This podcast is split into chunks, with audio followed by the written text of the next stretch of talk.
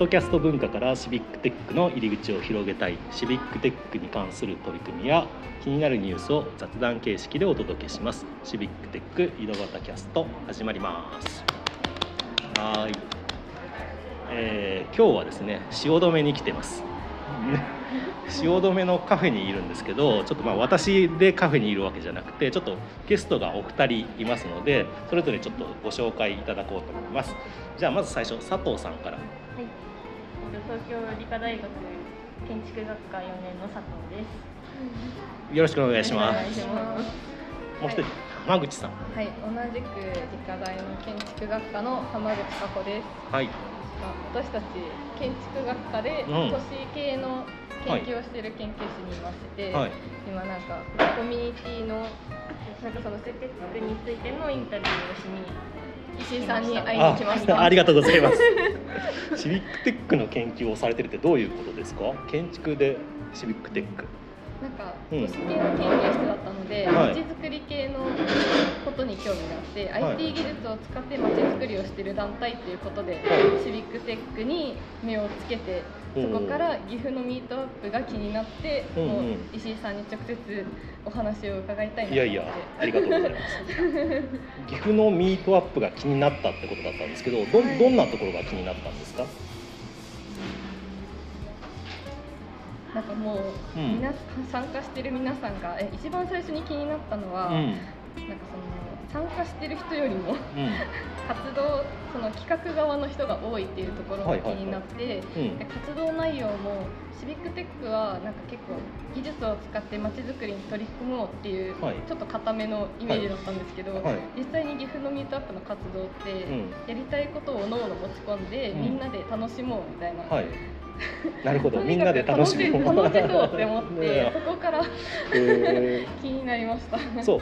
最初この話をねあのしてくれたのがあの福岡の徳永さんから私あのどあ大学の先生がシビックテックのこと知りたがってますんでご紹介してもいいですかっていうことで話を受けてあ全然いいですよっていう話をしたんですけどまさかね学生さん2人がね一緒になってくるとは思わなかったんですけど、はい。そうだったんですね。はいね、学生でした。いやいやいや、はい。佐藤さんはなんか逆に気になったところってあるんですか？えやっぱこんなに全国うんの各地から集まったイベントをうん。主催した人全国から人を集めた石井さんっていう方はどんな方なんだろうっていう今日すごく楽しみにしてます。置いといて、あ の僕の話はちょっと置いといて。いやいやあのまあみんなが集まりたかったっていう機運があったと思うんですよね。であのねそうそうそう一人一人がねそのやっぱり集まってみたいで岐阜僕自身は岐阜に来てくれたら嬉しいっていうぐらいの気持ちで、まあ、主催っていうよりはみんなで協力してやったっていう感じのイメージがあるので、まあ、確かにあの手を挙げたのは僕かもしれないけどあの主催して頑張ったっていうよりはみんなで作ったかなって思ってますので、うん、いやいや。でもその人を集めた人脈の力は。人脈人脈人脈みたいなこと言われると ちょっといいやいやいやそんなことはないと思いますけど。いやちょっと話を戻しまして、あの建築でなんか卒業のテーマにされるということで卒業論文のテーマに。そうですね。うんはい。どんなところがテーマになるんですかね？そのシビックテック IT かけるまちづくりみたいな話だと、かもともとは、その IT 技術をどうやって街に生かしてるのかっていうところを見たいなって思って始めたんですけど、うん。なんかそういうところよりは、ん。関わってくる人がどういう人なのかが気になって、うん。ななんかその関わってる人のどんなお仕事されてどういうきっかけでシビックテックに関わったのかとか、こういうミートアップの場で、なんかどういうつながりが生まれてなんか今後のシビックテックの活動にどういうふうに広がりを見せていくのかみたいなところが今気になってます。じゃああの IT 技術で何か課題を解決していくっていうことよりもやっぱり人とのつながりみたいなうん。つながってる人もしくはこういうことに興味ある人ってどんな人たちが多いんだろうみたいなことがすごく気になってるってことですかね。そうですね。そうですそういう人たちがきっと街を変えていくんだろうなっていうふうに NPO。団体でもなく、うん。ただの趣味の集まりでもなく、なくなんかその中間みたいなところうんうんうんに、うん。なんかこういろんな人が集まってて技術者だけじゃなくて、なんか街が好きな人とか、うんまあ、デザイナーとか、まあ、いろんな人がいると思うんですけれどうん。も、その多様性っていうか、うん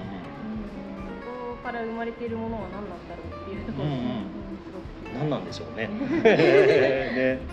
そう関わってる人それぞれいろんなタイプがね先ほどもインタビューをもうすでに受けてこの ポッドキャストの収録をししてるんですけども、はい、どうどうでした？そのインタビューする前となんかインタビューした後で何か変わったこととかありますか、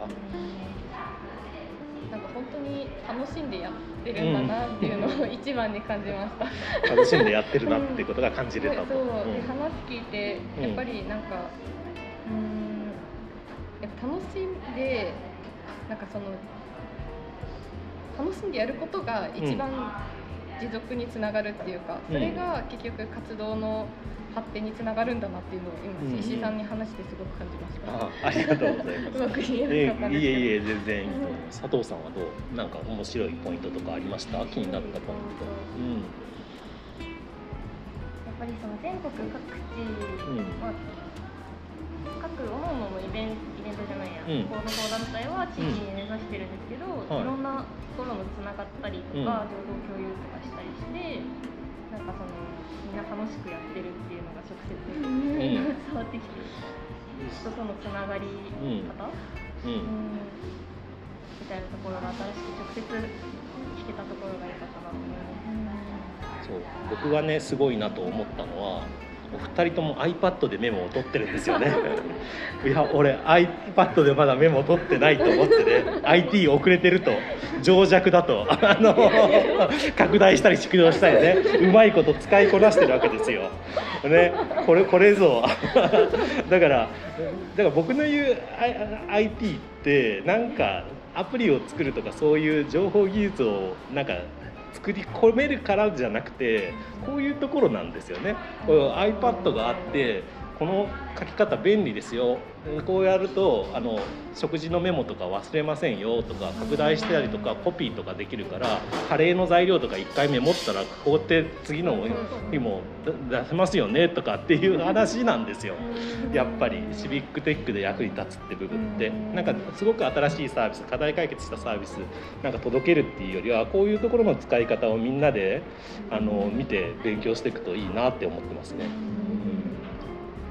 うん、そのためにはいろんな人と知り合う。要は同じ界隈で知り合ってると iPad でメモを取ってる人いないかもしれないから、ね、当たり前なのかもしれないけど多いですね大学は。大学はね。だからみんなやってる。だから今はそうやってることが当たり前かもしれないけどその当たり前を意外と知らないので、ううんん、だから皆さんも何にもできないっていうんじゃなくて できると思ってやってることをねなんかみんなに還元できたらいいんじゃないかな。見て自分で iPad にメモ変えました。おおほら。割と。ほら。だからなんかだんだんなんかノートも持ち歩いてたんですけど、うん。最初 iPad と。うん。だんだんなんか荷物がこれ一台でいいじゃんって思うよ。ね。なのでそういうところからちょっとずつね変えていけば社会も変わっていくかもしれませんねということでいいお時間になったので今日はこの辺で終わりたいと思いますどうもありがとうございましたありがとうございました。